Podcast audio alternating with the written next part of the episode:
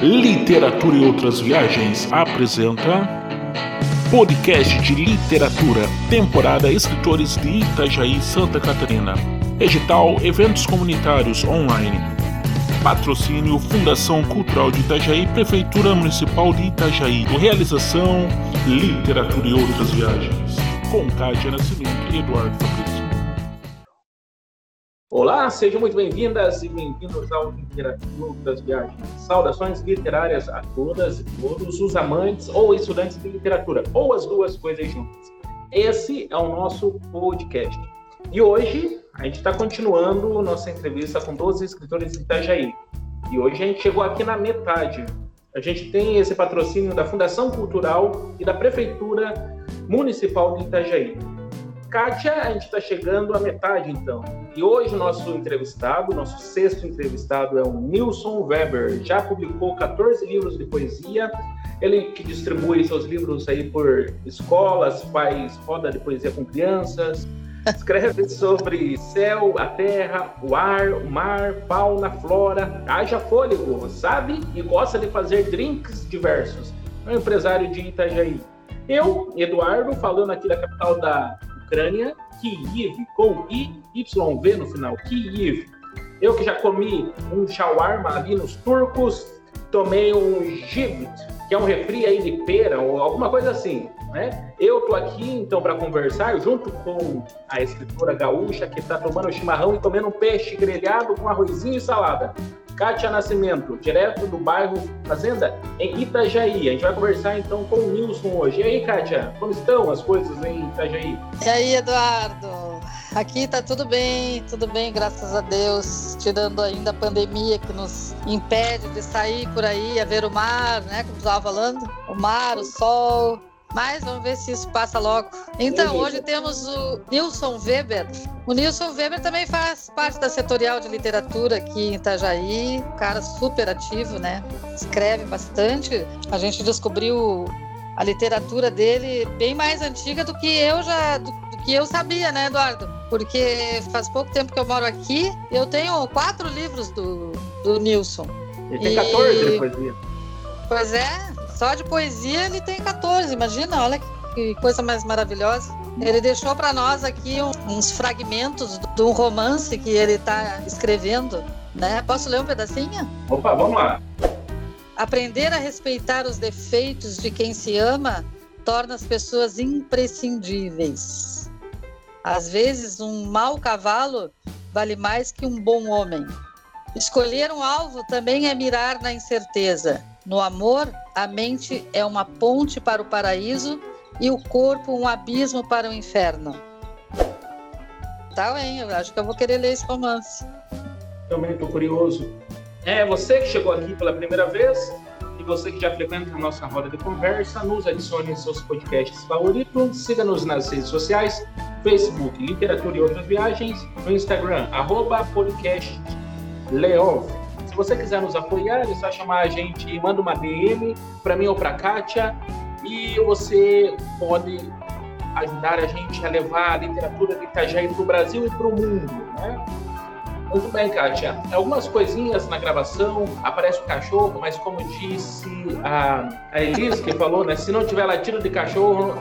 Se não tiver latido de cachorro no fundo, não é uma live, é um é. clipe é um clipe. É, é como a gente não está fazendo um clipe, a gente, é uma conversa que a gente chama vocês que estão ouvindo né, para fazer parte. Inclusive, você pode mandar mensagem aí. Qual é o nosso e-mail, Kátia? podcastleove.gmail.com Beleza, você tem alguma dúvida, alguma pergunta, quer nos ajudar com a pauta?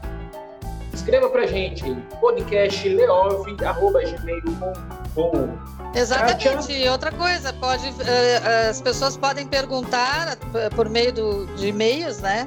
Para os entrevistados, né? Para os, os entrevistados.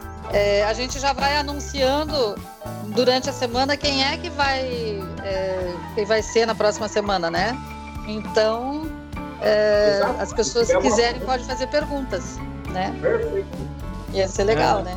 É, Estamos na metade, hein, Eduardo? Estamos na metade. Olha que legal isso. primeira foi Elise de Castro, que adora sopa de siri. A segunda foi o André Pinheiro, poeta que adora morar na praia. A escritura para a infância, Caroline Carvalho, que gosta de tomar café com leite com os filhos. Lembra, Kátia? O Anderson é. também toma é, café, lá na, na IP Amarelo, na editora IP Amarelo. A TAI movimentando os slams online, né, que é a única possibilidade hoje. E também a nossa entrevista de hoje com o mestre dos drinks e dos poemas telúricos, o Nilson Weber. Muito Vamos bem, cara. para ele, então? Então tá. É, conosco, então, Nilson Weber, e eu pergunto qual é o processo, como é o processo da tua escrita, Nilson? Me diz é, o que, que te inspira, quais são os, os poetas que te inspiram? Cátia, eu, eu sou um homem plural. Né? Eu tenho. Se tivesse que levar um livro, alguém dissesse para mim, tem que levar um livro para uma ilha. Aí eu estava ferrado. Eu, eu, não levaria um eu não levaria um filme, eu não levaria um disco. Eu, eu, eu gosto de muita coisa. Em, em poesia, eu sou muito curioso. Ainda hoje em dia eu fico analisando através das redes sociais, assim, procurando poetas da Bielorrússia, da Ucrânia. Da... Hoje ficou mais fácil, né? A gente consegue ir, ir buscar outras coisas. Ainda ontem eu esbarrei com uma frase do Vicente Dobro, um poeta do início do século passado chileno, que falou assim: todo poeta é um pequeno deus. Então eu vou garimpando essas coisas assim, e, e para mim a poesia, é, não só a poesia, mas falando em poesia, ela é atemporal, como é atemporal uma música. Eu falo, isso, eu falo isso para as pessoas que convivem comigo. Ah, a música é do meu tempo. Eu não vejo música do teu tempo. É uma música que tocava quando tu era jovem, mas a música ela é atemporal, a poesia é atemporal. Hum. Eu, eu, eu recito um, um, um poema e que eu vou recitar, já vou começar recitando um poema. Claro, claro. Que eu li, que eu li no Satiricon, da, do Petrônio, né? Um livro escrito há dois mil anos atrás. Tinha um personagem lá chamado Elmopo, que tinha uma, uma, uma cítara e ficava declamando assim, meio Nero, sabe? E um poema que é assim: A trama da vida é curta e frágil. O túmulo segue os nossos passos. Cabe a nós, pobres mortais, embelezarmos o mais que pudermos os nossos instantes.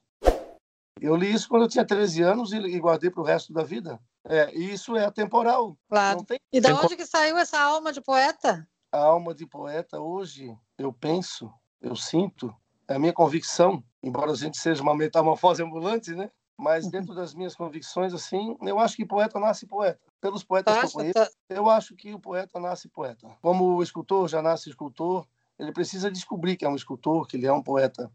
Mas os olhos de um poeta, eles são mais perspicazes, eles são vão nas minúcias, sente a natureza, a natureza humana, a natureza, é, a fauna, a flora, enfim, né? Você conhece um pouco da minha poesia, sabe? Eu sou muito ligado à natureza, né? Ao ecossistemas, ao, à preservação do meio ambiente, coisas assim.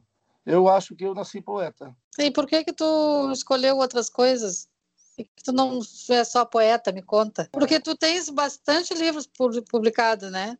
É, tem 14. O, o 15 está vindo agora para criança. Como que tu conseguiu fazer esse paralelo aí com a tua vida profissional e, e a tua vida de poeta? Porque eu sei que tu anda com um livro embaixo do braço e indo nas escolas e fazendo. E trabalho nas escolas é fraternidade, né? É melhorar o mundo. Melhorar o mundo através da poesia. Eu sempre falo para a garotada lá, vamos nos melhorar para fazer um mundo melhor. Como é que a gente faz? Melhorando o pai, melhorando a mãe, arrumando a vida, Sim. tentando se arrumar, né? Ficar de bem com a vida, coisa e tal, respeitando o próximo. Você me conhece já um pouco para saber que eu sou assim, né? Sobre esse trabalho de fraternidade, agora está parado, tá, por causa da pandemia, né? Mas eu faço isso há bastante tempo. Eu, quando eu comecei a ler, eu fui incentivado por um amigo que já não está mais entre a gente, chamava-se Lindomar Nunes, e ele me deu um livro para ler, O Pequeno Príncipe. Aí eu comecei a gostar, né? E aí eu, eu, eu tive uma, um caminho de leitura que eu mesmo escolhi, eu tracei isso. Eu me propus a ler os grandes clássicos da literatura universal. Aí eu fui já, eu fui lendo, eu, eu me apaixonei por Nikos Kazantzakis, Romain Roland, Neruda, uma série de escritores até às vezes que não são falados, muito conhecidos, né?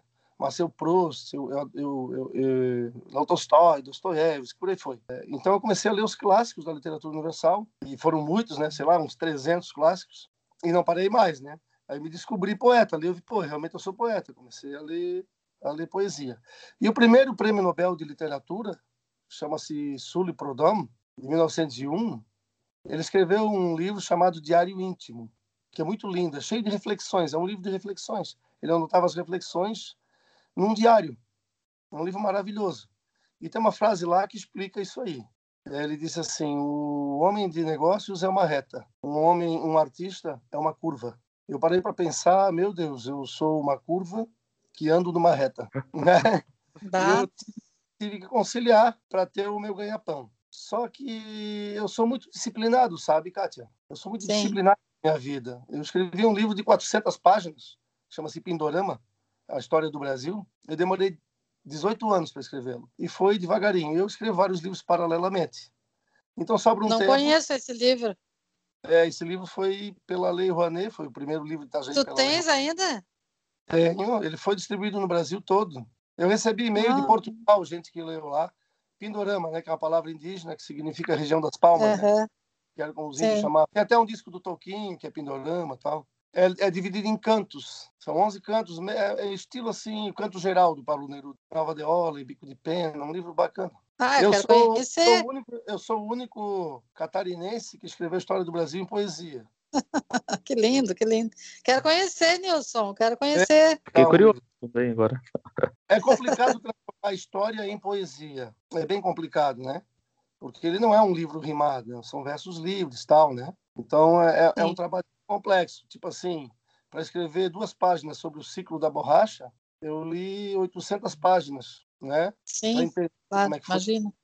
Tal, fui atrás de conhecimento. Eu queria fazer um grande poema épico e dar de presente, entendeu? Pro, pro Brasil. A minha poesia clamava por isso, sim. Oh. Que ousado, né? 400 páginas. É, deu 400... Tem que ter fôlego. Hoje eu estava conversando com o Eduardo sobre o fôlego que tem que ter, né? O escritor, por exemplo, que escreve romance, tem que ter um fôlego, né? É, tem que ter um fôlego para escrever poesia em 400 a, a, páginas, a, né? Fôlego mesmo. E tu sabe que eu sou adepto dos poemas de fôlego, né? Eu, eu gosto sim, de poemas, poemas grandes, esmiuçar um, um, um tema ao extremo, ao absurdo. E gosto dos poemas mínimos, né, também. Isso, então, essa é, é uma questão, né? Não se faz mais poema, né, por exemplo, como o Corvo, do, do Poe. Do né? Poe, É uma e... coisa... Da, da, modernidade, a gente rompe com isso daí? Que vai ser a partir da, da modernidade que como que você vê isso? Por que que você acha que não se faz mais poemas eu, longos? Eu acho assim, pelas pessoas, é, pelo que eu leio e até pela minha experiência como poeta, quando as pessoas é, leem meus livros, tal, a gente vive, nós, o homem contemporâneo, inclusive nós, né? A gente está muito acelerado, né? É, outro dia eu estava até, até vendo o Augusto Cury falar que uma criança hoje de sete anos, eu tenho uma de seis anos em casa, tem mais informação do que o imperador romano no auge do, do reinado dele, né? E é uma Sim. verdade. A gente sai na rua, é outdoor, frontline, propaganda, a gente é Sim. bombardeado e o nosso cérebro certamente trabalha bem acelerado do que era o cérebro dos nossos antepassados, né? Eu até estava falando outro dia, fazendo uma analogia aí, Eduardo, por que, que não se tem hoje mais um compositor de música clássica, tipo um Tchaikovsky, um Handel, um Beethoven? Não é que o homem emburreceu, se é que eu posso usar essa palavra. É porque naquela época o cara ia a fundo no negócio, né? Ele tinha tempo, o telefone não tocava, não tinha rede social, era diferente. O cara realmente, ele, o, não é que o homem perdeu a possibilidade, a, a condição humana de desenvolver um trabalho, uma sinfonia, mas nós estamos com a mente dispersa. Eu vejo por aí. Então, você apresenta um poema longo, tipo, eu estou fazendo um poema, a Kátia até viu um pedaço outro dia, chama-se Biosfera. Está me consumindo. Mas é uma coisa que eu queria muitos anos fazer e eu não encontrava o caminho. Esse dia eu li uma frase da Clarice Lispector que ela falou assim: Mas o senhor sabe que a gente às vezes encalha numa uma palavra durante anos. E, e eu, eu, Ela disse para ti, né? É, e, é, eu complementaria. É, mas você sabe que a gente esbarra e encalha em, em ideias durante anos também, né? Quando, quando, quando tu encontra a chave, sabe quando a, a porta está cerrada, mas tu botou aquela chavezinha, pá, que abriu, poxa, que legal. A gente escreve, tem isso, né? Achasse o caminho. Caiu a ficha. É por aqui o caminho. Eu estava conversando com a Kátia hoje à tarde também e me veio uma ideia de capa pro, pro livro de meu de poemas que eu quero lançar nessa volta pro Brasil. Uhum. Eram umas ideias, assim, eu estava conversando a respeito de como as ideias aparecem, né? Eu acho que acho que as ideias aparecem iguais a quando você está com fome, né? A fome vai crescendo, chega uma hora que você tem que comer. Ou o contrário, né? Quando você uhum. vai, vai sentindo uma dorzinha na barriga, você tem que ir no banheiro uma hora. É mais ou menos. é.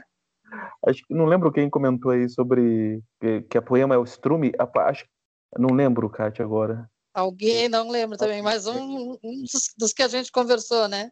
Isso, tem o, o poeta morreu acho que uns dois, três anos, também comentava, falava sobre a, merda, né? Sobre diarreia, o como é que é o nome dele? Esqueci o nome dele agora. Fezes também, né? cogumelo ah. crescendo em fezes, enfim.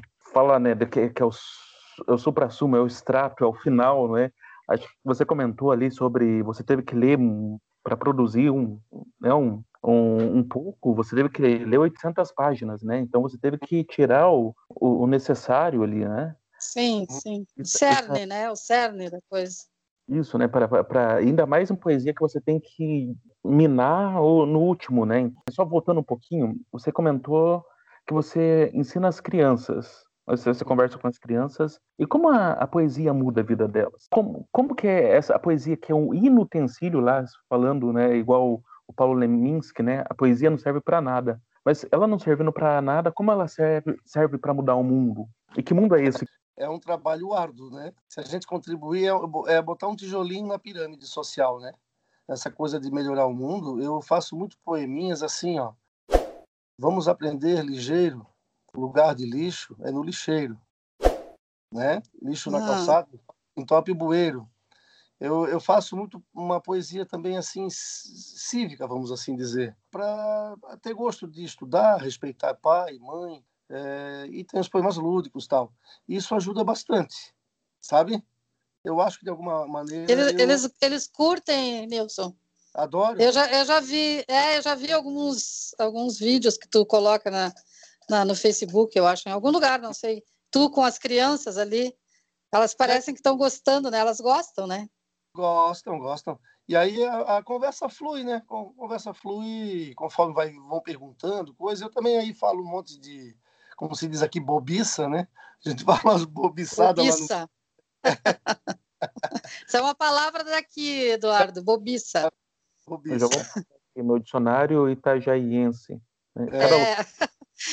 É, Nilson, tu, tu, tu tens a, aquela coisa do, da poesia de fôlego, né, que a gente estava uhum. falando, uhum.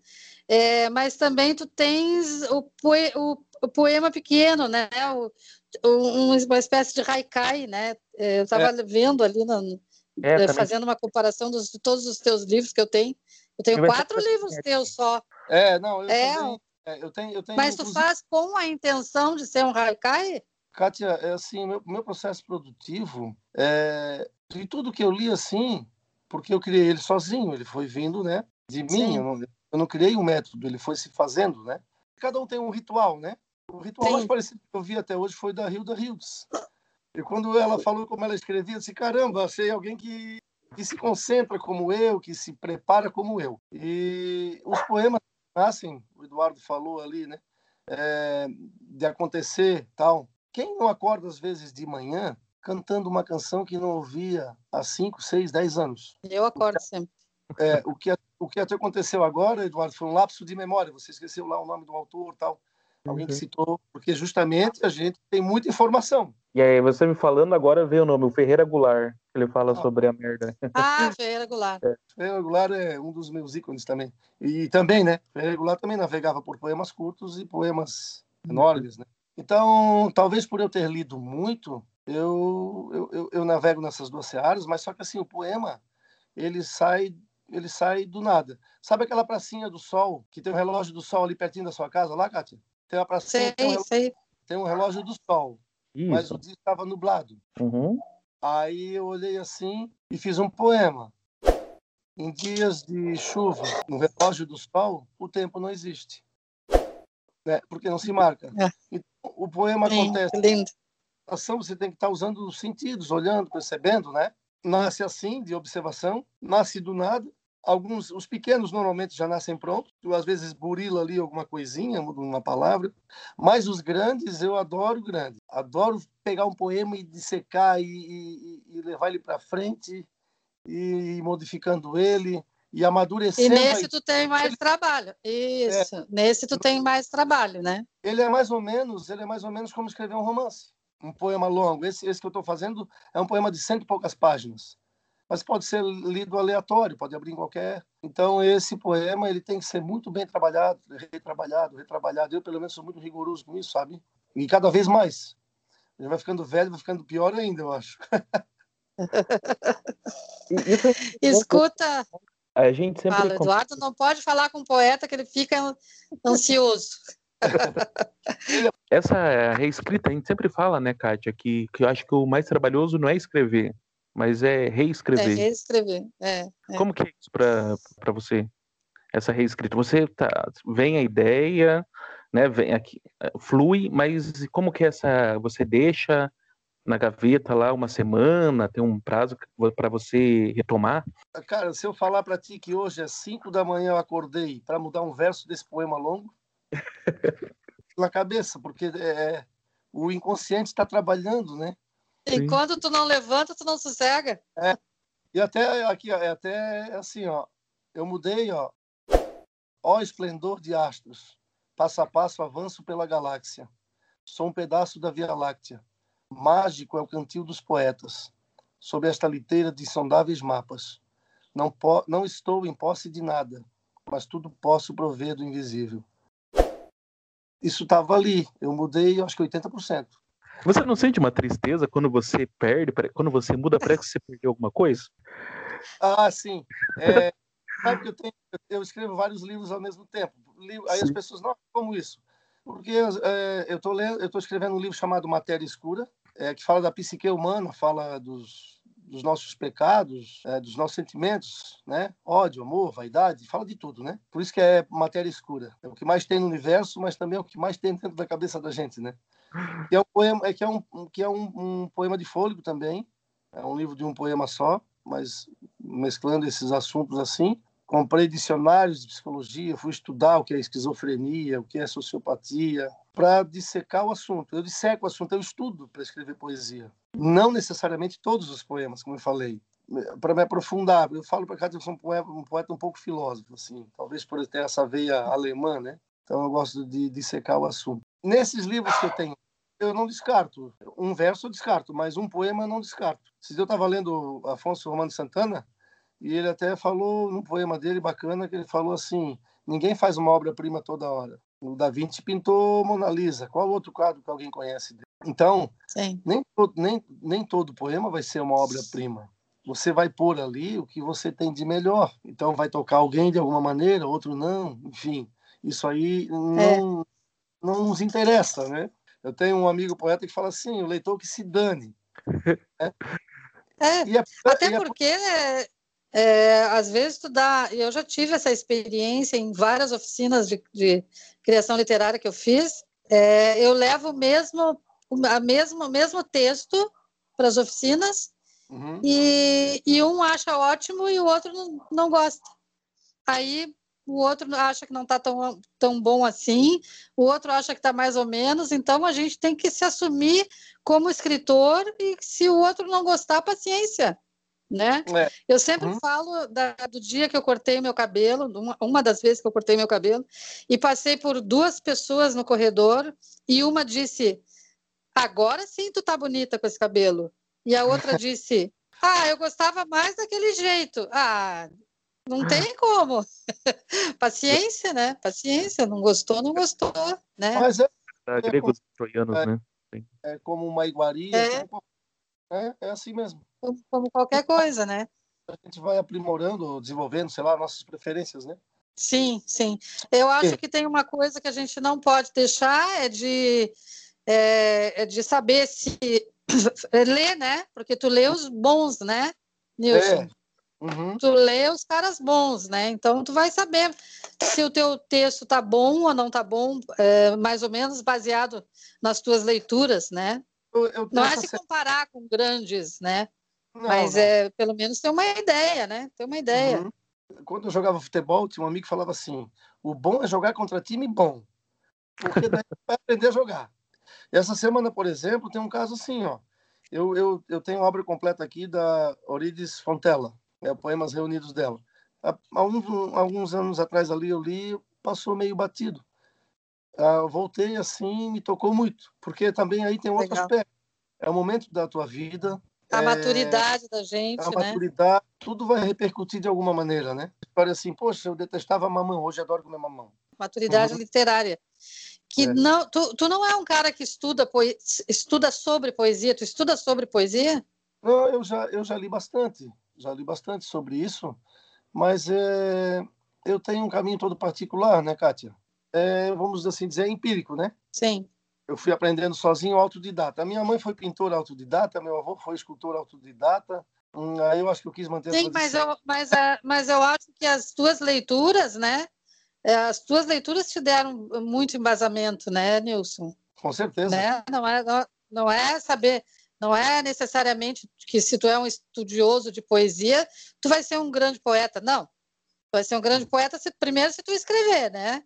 Segundo, se tu lê bastante poesia, né? E, e como a gente falou de, de, de, de, grandes poetas, né? Você sabe que eu tenho um, um amigo aí que é poeta, um excelente poeta, que já é mestrado, coisa e tal, particularmente, eu acho que a poesia dele ficou mais engessada. Não sou nada contra, não estou falando mal. Sim.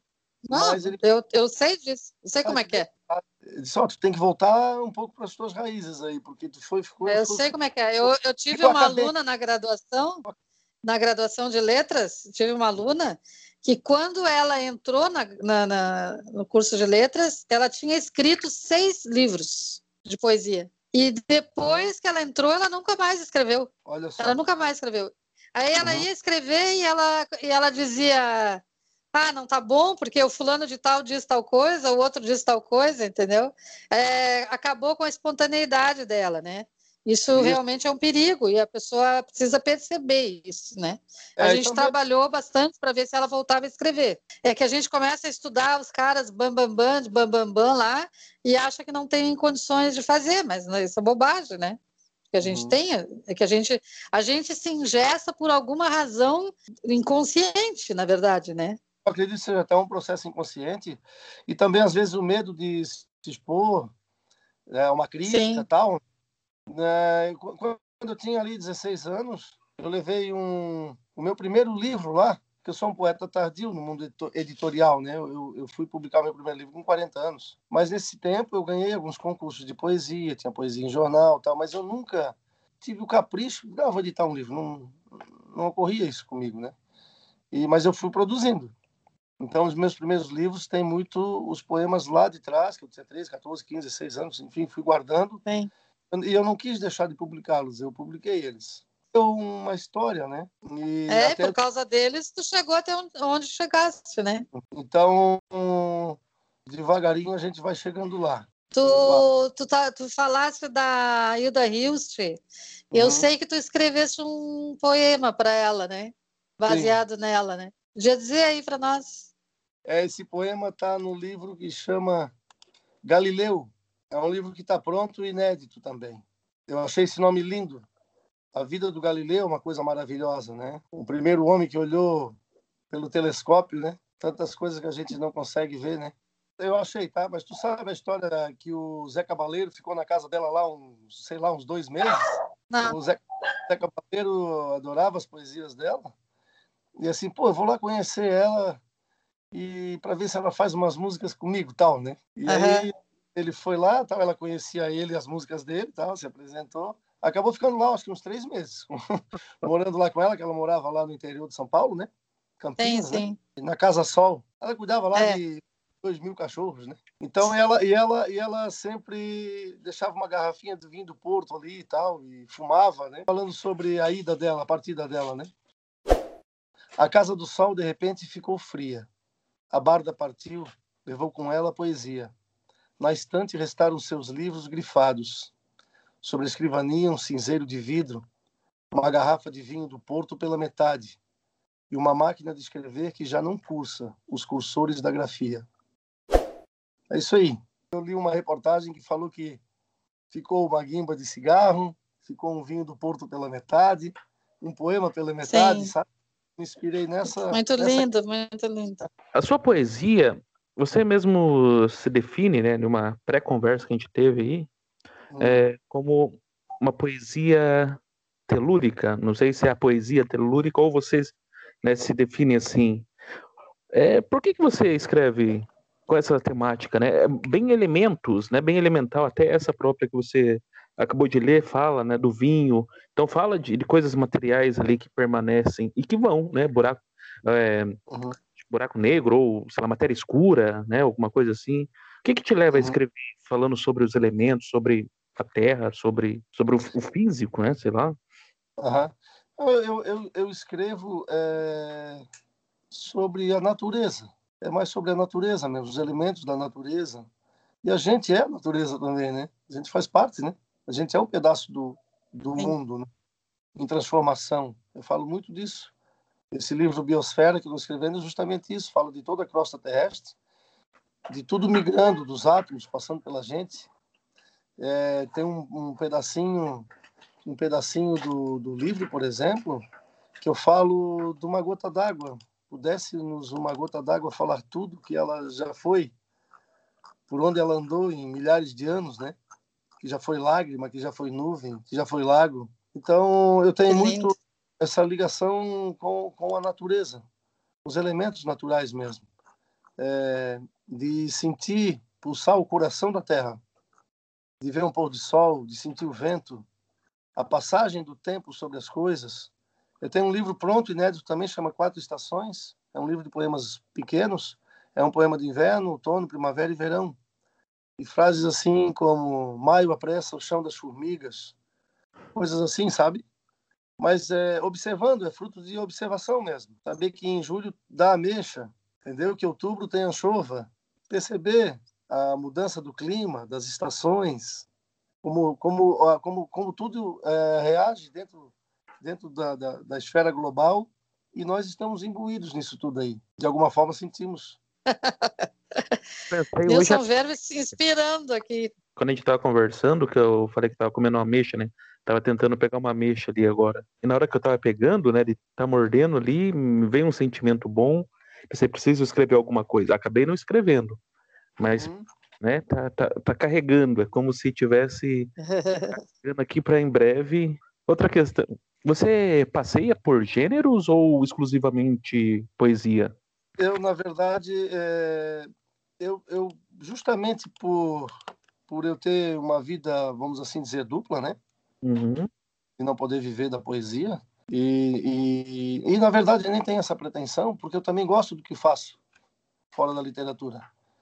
E é uma coisa até que eu, que eu falo, assim, quando eu vou falar com os adolescentes, tudo, Olha, eu já fui garçom, já fui pizzaiolo, eu já fui barman, é, já fui muita coisa, mas e sempre poeta ao mesmo tempo.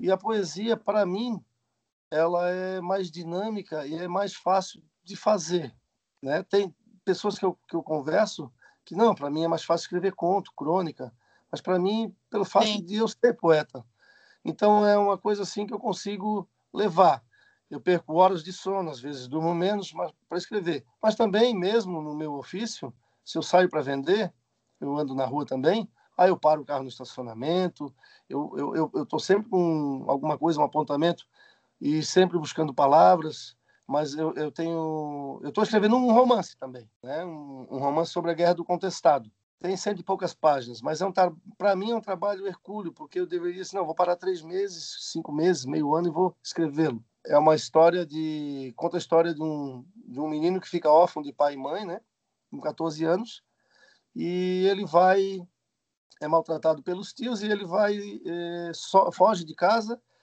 e vai bater perna pelo mundo. Aí ele chega naquela região do contestado e começa a trabalhar como ajudante de na estrada de trem lá, botar mordente no, na estrada, no trilho. Depois ele vai cortar a árvore e tal e aí vão surgindo personagens fictícias e reais, mas com uma linguagem muito poética. E é contado na primeira pessoa, quase não, não, não existe diálogo. Eu vou e aí tem personagens reais, como tem, né, da, da época tudo, os, os, os monges e tudo. E ele é apaixonado platonicamente por uma moça chamada é, Rosinha, que é uma personagem que existiu lá, que montava sempre num cavalo branco, mas ele nunca se expressa, né? E ele sempre fica vigiando ela numa batalha, numa coisa, e tá sempre a, função dele na cabeça dele é proteger ela. Então eu tenho esse livro feitinho na minha cabeça, a ideia está pronta. É o primeiro romance teu? É, é, mas isso aí é um dia quando eu me aposentar, Kátia. mas assim, ele é cheio de uma linguagem muito poética, é bem diferente, tradicionais, vamos assim dizer, sabe? Sim. E eu, eu sempre fico catando palavras. Por exemplo, estou fazendo uma garagem aqui em casa, um, vem um, um carpinteiro sábado aqui, estava fazendo ali, lá do interior do Paraná. Aí ele botou duas madeiras e elas estavam tortas, né? Aí ele tem um trabalho de, de, de endireitar, mas ele olhou assim, pô, esse, essas duas linhas aí estão embodocadas. assim, embodocada? Já vim correndo no dicionário? Não tem. é uma variação linguística do paranaense. É, já vai lá para o meu, pro meu romance. Porque eu também Sim, crio. Legal. Eu também crio palavras, neologismos assim. Faço umas, umas sonâncias novas assim. E a minha criação poética também, é, eu sempre achei que a poesia ela deve ser melíflua. Ela deve fluir como mel. Isso me custa. Porque eu sempre que eu escrevo, eu imagino ela sendo declamada. Mesmo que tenha, se fosse um automóvel, que tivesse socalcos, solavancos, freadas abruptas, mas a palavra ela tem que te encantar. É, ela, ela, ela tem que ser um todo, sabe? É, o, o Borges dizia que cada palavra já é uma obra poética. Quanto tempo se demorou, milhões de anos, ou milhares de anos, vamos dizer, para um, o sol ser chamado de sol, né? Em tantas línguas, tantas culturas. E como que tu te vê diante de palavras feias, palavras agressivas, palavras palavras? Eu acho que a gente que trabalha com palavras se choca. Coisa, eu tenho essa coisa é, complicada assim com palavras, assim, é, que vem da minha infância, uhum. é, com pessoas brigando, se, se xingando. A palavra sempre me tocou muito, assim, sabe? Eu acho que que te, tem pessoas que dizem coisas e não, não, não sabem o significado das palavras. E daí ficam dizendo e agredindo sem perceber que estão agredindo, né? Uhum. É, não sei se eu me fiz entender. Kátia, aí já é um, uma coisa assim, aquela história da a palavra não volta, né? Quantas palavras a gente gostaria de soterrar, por assim dizer, né? Que a gente disse também, né? Quem já não. Sim, sim. Quem, Quem já, já não... não... disse um monte de palavras, né? Que, que, que agridem, né? É. principalmente é. quando o sangue ferve, né? E como que o poeta trabalha com essas que, palavras? Sabe qual é o remédio para isso? Ah. Perdão, perdão, exercer é. perdão.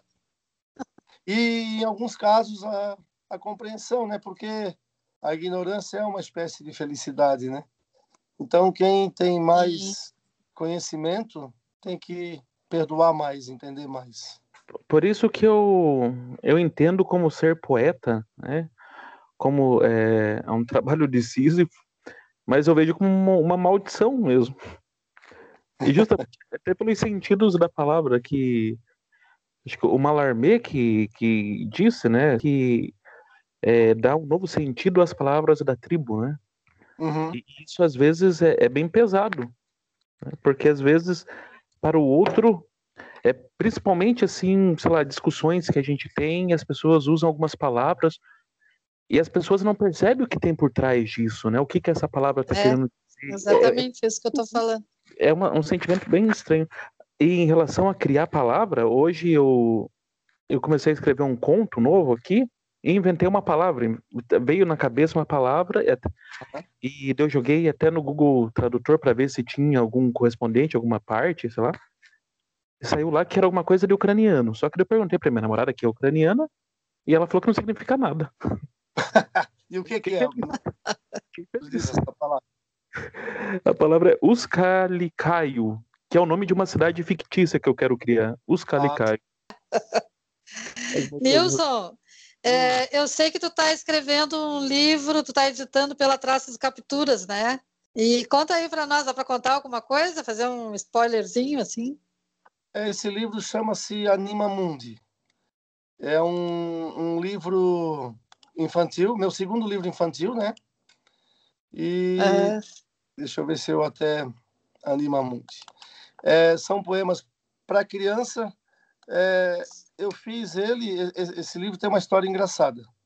É em 2000 e 2009, eu lancei um livro chamado Decanter, que é um livro que eu fiz durante a enchente de 2008, né?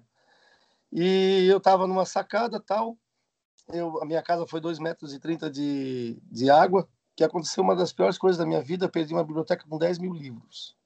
Os meus livros eu perdi tudo. Eu chorei por isso. Meu Deus. Eu não chorei pelos móveis, nada, chorei pelos livros. É, e, e, e, ali eu perdi a minha história, porque os meus livros eram tudo grifado, eu fico grifando as frases que eu gosto, né? Ah. E aí eu sebo, eu tinha um sebo muitos anos, então eu também conseguia prospectar muito livro. Eu, eu ia guardando, né, para mim as coisas que eu queria tal. Sim. Mas enfim, aí eu estava ali flagelado, né, no bairro São João, e passou uma Kombi com um pessoal em cima tal. Aí eu lembrei que naquela mesma rua o Bento Nascimento havia caído de uma Kombi e morreu. É, desse, aí eu botei assim, daí as águas vieram, Bento. E comecei a escrever um grande poema chamado Novembro Negro. E aí eu botei outros poemas no livro, chamou Decanta. Eu fui lançar esse livro lá em Timbó, na casa do Lindolfo Bel. Fiz um lançamento lá. Foi muito bacana até na época. E conversando lá com a curadora lá do, do, do museu da casa dele, é, eu estava já escrevendo o Anima Mundi naquela época, é, porque eles são poemas pequenos para criança. E o nome já era Anima Mundi. E ela assim, poxa, o Lindolfo Bell é, roubaram um manuscrito aqui e ninguém sabe. Ele tinha lido alguma coisa por Périx, Périx Prade. Só ele que ouviu alguma coisa por Lindolfo Bell declamando tal. Ah, mas não era um livro para criança dele. Mas o nome era Anima Mundi, era um homônimo, homônimo né? Aí eu assim, caramba, agora eu, roubaram o manuscrito do cara, que tinha o nome do livro que eu estou escrevendo. Daqui a pouco vão dizer que foi eu que roubei. Sim. Sem graça. Aí eu mudei ele para para além do arco-íris. Eu estava andando de carro, vi um arco-íris. Assim, o que há para além do arco-íris? O que há? Potes de ouro, algum tesouro. Aí fiz aquele poema para criança ali e achei o nome lindo também, para além do arco-íris, que foi um livro Sim. que me deu um retorno assim bacana demais. Eu fui em muitos colégios, até hoje me chamam por causa desse livro. Então, e o Anima Mundo ficou lá, né? E eu fui a, eu, aí, eu dediquei para minha primeira filha lá, que hoje está com 19 anos, o Paralelo Arco-Íris. Aí, como eu tenho essa de seis, eu disse: não, agora o Anima Mundo vai sair. Vai aí ser para ela. É. E eu acho o nome tão lindo também, sabe? Eu acho um nome lindo. Sim. E aí, disse, ah, então aí o Anima Mundo, que são poeminhas mínimos assim para criança, né? e já tem acho... data para lançamento? Eu iria lançar ele em outubro na Semana da Criança ali que tem na biblioteca, já tinha contação de história, uhum. tinha tudo, mas só para criança mesmo, eu encher aquilo de criança, sabe? E Sim. dar os livros inclusive de presente. Eu não viso ganhar dinheiro com livro, sabe? É, uhum. é, ainda bem que eu não, não preciso disso, né? apesar de vender alguns livros também, também vendo. Até o, o Tábua de Marés eu botei numa distribuidora e até me surpreendeu, vendeu bem. Vendeu bem no sul do Brasil. Tipo assim, ó, poeminhas é, do, do Anima Mundi. Bullying. Chamar alguém pelo próprio nome é mais divertido do que por apelido. Então, poeminhas assim, nesse estilo aí do bacana, meu jeitinho. Bacana, bacana. É, esse eu vou voltar a fazer um trabalho. Então, eu até estava falando lá com o André Soltal, tal, com a Ana, para prorrogar esse lançamento para o ano que vem, quando acabar essa fase de pandemia, coisa e tal, porque eu quero estar com as crianças, entendeu? Sim, é isso que tu gosta, né, Nilson? Uhum. Gosto, o Nilson tem, uma, ah, tem uma, uma, um ritual aqui, com as, ele junta todo mundo, distribui, lê para as pessoas, é bem bacana. É, eu não bem sou um, um declamador, até tem coisas que, que a gente gostaria de ter e não teve. Não, por exemplo, que sempre tocar violão, nunca consegui. Aí tentei, tentei. Aí um dia veio um amigo meu lá em casa, na outra que eu tinha lá, pegou o violão, nunca sabia tocar e já tocou uma música. Eu disse, ah, não, pega para ti, leva esse violão. Eu tentei, simpar, deu também. E eu não sou um bom declamador. Eu também acho que eu não tenho um timbre legal para declamar. Eu até tenho um ah, time. Mas, é dizer, mas tu diz as tuas poesias, né? Lê. Então, é, declamar, gente... não sei. Tem, não né? sei se hoje se declama que nem antigamente, né? Não sei, Eduardo. O que, que tu acha, Eduardo? Pois é, o que a gente vê, por exemplo, do nosso As pessoas leem, né? É, as pessoas, por exemplo, saraus, né, no, nos bares aí, nas praias, o pessoal vai ler. Né? É. é. Não tem mais aquele declamador, aquela coisa, né? É, eu não quero dizer besteira aqui, não, não sei se, se tem, não. né? Se tem, eu não, não conheço. É, a gente tem aqui na cidade o Hang, né? O Hang declama poemas enormes, né? Mas é, é mas assim, é, todo uma, é toda uma performance, né, é, Nilson? Ele é faz esse trabalho. né? É. Ele, ele realmente ele se encanta com isso, né? É o jeito dele trabalhar, mas é o, é o processo do slam que está aí nas ruas, isso tudo, né? Sim, é, sim, sim. Que é legal, que é legal sim, também. É, é que eu estou pensando do declamador, aquele que na época do meu pai, meu pai era poeta e declamava, sabe? Fazia é, mas agora tu falou no slam, claro, o slam também faz isso, né? Eles, uhum. eles não sei se dá para dizer que é declamar, Eduardo. Tu lembra da Tainá ter falado alguma coisa sobre isso? Se ela chama de declamação? Ela se considerava declamadora. É? é? Ah, então, viu? Ó. Então, existe declamador ainda. Pronto. Pois é. Talvez pouco a forma, né? Mas o conteúdo é o mesmo. É, de outra forma, né? Estou pensando naquela época de colégio, assim, que que a professora dizia, ah, vocês têm que declamar isso, era um sofrimento, lembra disso? Algumas coisas, Kátia. Eu não cheguei a pegar isso, Kátia. É, mas eu sou bem mais velha do que tu, né, Eduardo? Ora bolas. Mas, mas, Hoje a gente pega o, o, livro e lê né, a poesia com tanto sentimento quanto declamar, né? Tem, tem coisas que, que mudam. Eu, eu faço uma brincadeira assim. Antigamente era, era a aeromoça, hoje é comissária de bordo. Isso, então, é muito... Sim, é. É, é, ficou legal, né? Tá falando? Para além do arco-íris. É legal como a língua se comporta dentro da boca, né? Lembra um pouco de Lolita, né? O Nabokov começa o capítulo falando Lolita, descrevendo o movimento da língua e esse para além do arco-íris. É, deu uma, uma lembrada Lindo, aí. né? Para além do arco-íris. É, é. Uso muitas assim, aliterações, né? Sim, é, sim. Adoro aliterações. É, nós tivemos aqui um mestre das aliterações que foi o Cruz de Souza, né? Sim. Catarina. As poesias deles eram bem aliteradas. Sim. Ah, então viu como tu tem. É, as, por isso que eu digo, ó, é, não necessariamente quem estuda, quem estuda teoria, né, de, de uhum. gêneros textuais, é, é o que vai escrever melhor.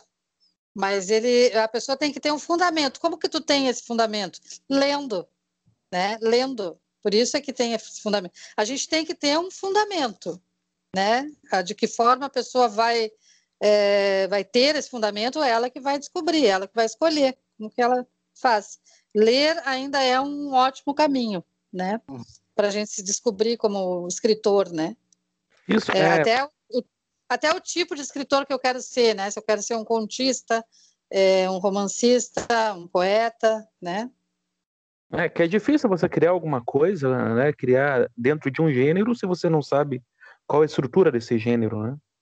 Exato, tem que ter esse é, conhecimento. É, do nada, né? Uhum. Exatamente, do é, nada, né? Isso, por, por exemplo, eu toco violão também, né? Tô nesse uhum. processo uhum. de aprendizado, hein? mas eu tenho que escutar o ritmo que eu quero tocar, né? Não tem hum, como sim. tocar um, um axé lá, não sei, na guitarra. Se eu não é, sei... a não ser que tu seja um gênio da música que tu vai descobrir um, um, novo modo de tocar violão, né? Isso, é, mas mesmo, de repente, aquelas pessoas que têm ouvido absoluto, que ouvem uma vez, mas eles precisam ouvir, né? Eles precisam ter um contato. Sim. Não tem como tirar do nada mesmo, né? É. Tem que ter uma referência. Até para, hoje, o Nilson, hoje tu tens o teu estilo de escrita, né?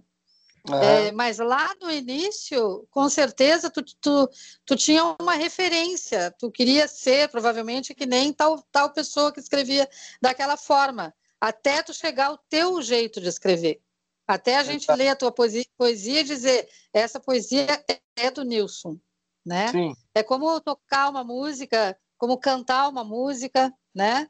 A, a é, gente sempre se espelha em alguém, uma, né? Uma marca, um jeito, né? Um... Isso acontece muito na pintura Isso, também, né? É, Até em qualquer arte, né? Quantos uh, pintores demoraram tempo para, opa, para mim chegar num, para chegar num, ó, isso ali é um Picasso, né? É um isso, exatamente, exatamente. Ou então dizer, ah, aquilo ali tem um jeito é, de Clarice Lispector, de Ferreira Goulart, né? É, dizer, ah, é, aquilo ali tem um jeito de Ferreira, Ferreira Goulart. Mas aí depois a pessoa escreve tanto que acaba tendo o jeito da pessoa, do Nilson Weber, do Eduardo, né? Aquela não, é aquela história de, de tu impor a tua digital realmente na escrita também, né? Porque. Eu acho nós... que isso se dá automaticamente, né, Nilson? É, é, Tu que é um cara que escreve muito. É, então hoje tu tens, tu tens o teu jeito de escrever, né? Uhum. Tens o teu jeito de escrever. Ninguém vai dizer que o Anima Mundi vai ser é do, de não sei quem que tu dissesse que, que poderia ser há, alguns anos atrás, né? É, não vai ser, né? Hoje é. ninguém vai dizer isso, né? Porque não. hoje a pessoa vai ler o teu texto e vai dizer isso aqui é do Nilson Weber, uhum. né? Porque tu já escreveu tanto e pelo jeito tu tem, tu tens um monte de livro engavetado. Tenho, uhum. Pois é, olha só. Uns seis aqui, mas é, tô terminando agora meio que simultaneamente assim, mas é, é livros que tipo esse é, quatro estações. Tava oito anos trabalhando nele, incessantemente. É o Galileu, terminei. O Biosfera. Quando tu diz assim incessantemente, tu quer dizer o que tu escreves assim sempre que tu pode, como que é? Isso. Aí existe, é, que nem a Adélia Prado fala, né? Às vezes vejo pedra mesmo, né? Olho pedra, vejo pedra uhum. mesmo. Existe período estéreo, né? como existe período Sim. assim bem prolixo que a gente escreve compulsivamente, né? Ah, eu falei ali do Pindorama que eu demorei 18 anos, o Fazenda Paraíso, eu brinco que eu psicografei, que foi um livro que eu fiz em 15 dias. É mesmo? Olha. É, ele saiu no rompante só. E é um livro aí que o pessoal gostou bastante, né? Sim, sim. Eu, eu disse para o Eduardo, eu tenho um aqui a mais, eu vou dar para ele. Esse. Opa. E a gente vai sortear um livro, né? Eu até fiz uma chamadinha. Ah, a gente vai sortear um também. Isso, no grupo, no, no Face, no Insta, eu fiz uma chamadinha. Você que está ouvindo a gente aí, não esqueça, né? Ajude a gente a, a, divulgar a literatura de Itajaí no Brasil e no mundo. Vamos levar tainha e chimarrão para esse mundo de meu Deus. ele acha que chimarrão se toma em Itajaí.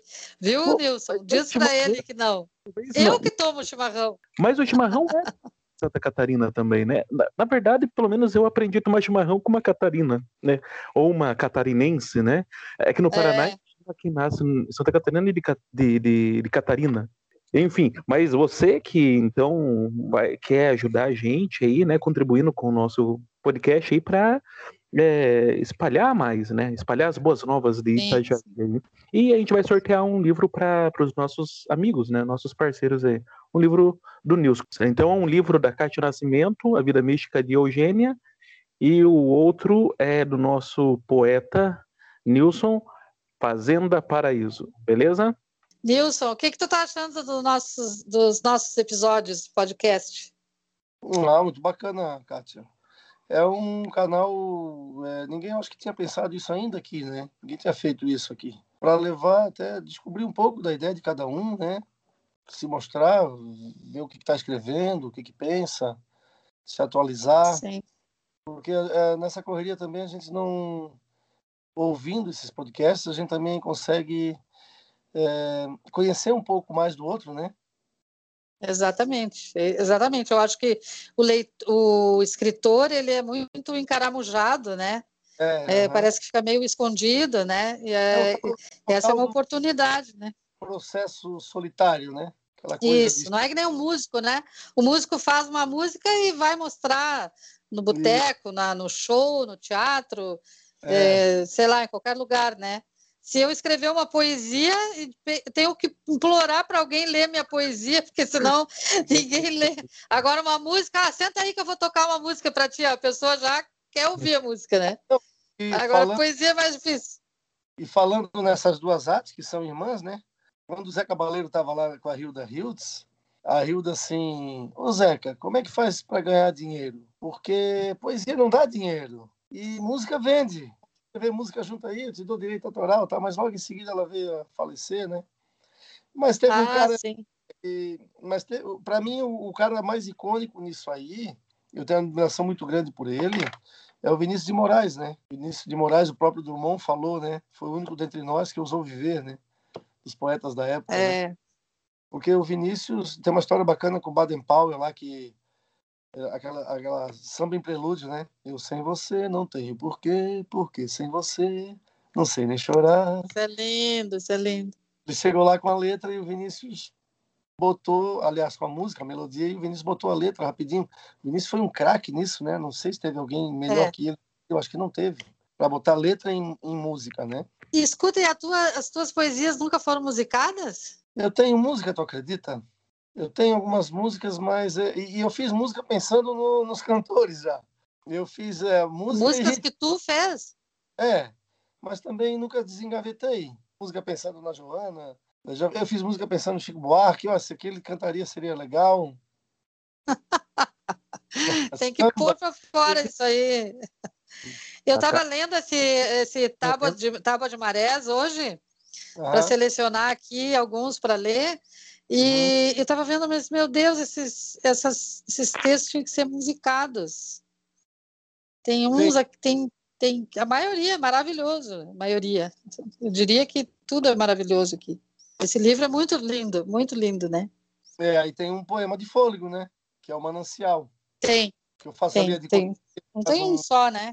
O mar interior e o mar físico mesmo, né? Navego, id, ego. É muito lindo. Oh. Muito lindo. Ah, Esse eu tenho, viu, Eduardo? Esses poemas, parte deles, e alguns inspirados neles, estão nas paredes dos quartos do Hotel Mercury. Sabe oh. esse hotel que tá tudo lá Sim. em letras metálicas de um artista lá de Blumenau, o Hauer, e ele fez os, os poemas em metal. Eu ainda não divulguei isso, eu tenho que divulgar. Então, acho que está em 75 apartamentos lá. Tudo tirado do Tábua de Marés. E aí, eu já, vendi, eu já vendi algum livro para o Brasil. Os hóspedes vão lá. De quem são essas frases aí? Aí eu deixo os livros lá e eles vendem lá. Olha, que bacana. Legal, eu, boa ideia essa tem que divulgar isso aí. Tem que divulgar, né, Nilson? É, porque a, a lá queria homenagear um, um, poeta de Itajaí, mas que tivesse falado do mar, tivesse uma ligação marítima. Sim. Então, esse livro, esse livro aí, eu quis escrever um livro que tu espremesse ele e saísse alga, caramujo. Ah, água, eu ia dizer água. Eu consegui, né? Muito lindo, tá muito lindo mesmo. Então tá, Nilson, foi um prazer enorme muito, muito, muito obrigada por ter participado, viu? É, eu estou feliz porque a gente escolheu aqui a dedo esses, os nossos poetas, os nossos romancistas, contistas, né? Slammer também, né, Eduardo? Em escolhendo, porque como eu não sou daqui, faz pouco tempo que eu moro aqui, eu escolhi os, os que eu conheço, né? Mas claro. em escolhendo esses, eu descobri outros, né? que a gente quer fazer um depois é, ver se a gente consegue estender isso, né? Porque tem muito escritor em Santa Catarina, né? Tem muita gente intocadinha também, né? Tem, tem muita gente intocada, né? Tem que colocar uhum. isso para fora, tem que mostrar. Não pode ficar só no quarto do hotel, tem que dizer qual é que é o hotel, tem que dizer qual é a quais são os quartos, né? Mas Nilson, obrigado pela pela participação aí. Foi um momento né, de, de eu também organizar algumas coisas aqui dentro. Sei que vai sair alguma coisa dessa nossa conversa aqui, né? Vai ser papel já querendo nascer. E obrigado pela essa conversa aí. Agora, aqui, duas e quinze da manhã, meus vizinhos já estão louco aqui, mas eu que vamos. Na volta a gente vai tomar então é. uns coquetéis aí, né, Katia? Eduardo, eu lembrei do Saint-Exupéry, né? ninguém passa por nós e nos deixa sós, né? A gente Sim. leva algo de alguém, né? E o legal é isso, né? Que as nossas conversas, acho que o objetivo, né, Kátia, é dar ferramentas para quem quer escrever. Isso. E, Exatamente. E conversa com os autores é justamente para isso, né? Mostrar como que é o processo de criação, como que é a publicação. Eu acho que tá funciona. Está sendo muito rico isso tudo, né, Eduardo? Nilson, como vou te encontrar nas redes sociais? Uh, Nilson Poeta. Simples, Nilson Poeta, é, joga lá, acha. Tem um, tem um site também, eu botei alguma coisa lá no site. O site está lá, nem eu visito, tá? Porque hoje em dia quase ninguém visita site, mas se quiser coisa, tem alguma coisa lá dos livros lá. Então, Nilson, muito obrigada pela tua participação. É, e hoje é um dia muito especial para nós, porque o Nilson Weber está de aniversário. E então, para comemorar isso, eu vou ler mais um pedacinho do, do texto dele, do, do romance, tá? Existirá mesmo um lugar para se ir depois de finado? Um templo luminoso ou recanto entrevado? Creio que antes de tudo ter havido, o mundo murmurava numa espécie de silêncio velado, pulsante, como um boi vagindo num descampado mediante a iminente tempestade. Deus despia-se ainda de suas frescas ideias para erigir a infância do universo. Ele galava o ovo dos caos para tirar deste cio a grandeza de sua obra Daí ele também fez o homem à sua imagem e semelhança, como dizem as Escrituras, para que nos desfizéssemos em desaventos uns contra os outros, somente para contrariar o seu amor. Muito bem, Nilson Weber. Beleza, muito bem, galera. Agradecemos a todos que chegaram até o final desse episódio. Lembrando que você pode nos seguir nas redes sociais: Facebook, Literatura e Outras Viagens, Instagram, arroba podcast Leof, e também nos nossos perfis pessoais. Kátia, como a gente te encontra nos, nas redes sociais? É, Facebook Kátia Nascimento, é, Instagram Kátia RS Nascimento. Ah, agora temos e-mail. Podcast Leov, podcast Leov, arroba gmail.com. Beleza, se você quiser me encontrar, Eduardo Fabrício P no Facebook e no Insta, arroba eu, Edu Fabrício. Ouça, compartilhe, baixe, envie para os seus amigos que se interessam por literatura, aquela pessoa que você sabe que gosta de escrever, que gosta de ler, e que pensa de repente publicar um livro, por que não, né? Com todas essas dicas que os escritores itajaienses estão dando, nosso podcast está funcionando como uma, uma espécie de oficina de escrita criativa, desde a construção de personagens, passando por enredo, foco narrativo, ideias e conteúdos, e até a visão de editores sobre a escrita. Na próxima semana, quem será nosso convidado, Kátia? Ou convidado? Martinha da Silva. Martinha, Martinha da, Silva. da, Silva. que tem um Sim. livro publicado pela IP Amarelo. Vamos descobri-lo na semana que vem. Beleza, então. Martinha da Silva, próxima semana. E estamos no Anchor, Google Podcast, Spotify e mais algumas outras plataformas que a gente divulga aí durante a semana. É isso aí, Kátia. Até a semana que vem, Kátia. Até a semana que vem. Um abraço para todo mundo. Tchau. Você ouviu Literatura e Outras Viagens. Temporada Escritores Itajaí. Patrocínio Fundação Cultural Prefeitura Municipal de Itajaí. Realização Literatura e Outras Viagens com Kátia Nascimento e Eduardo Fabrício.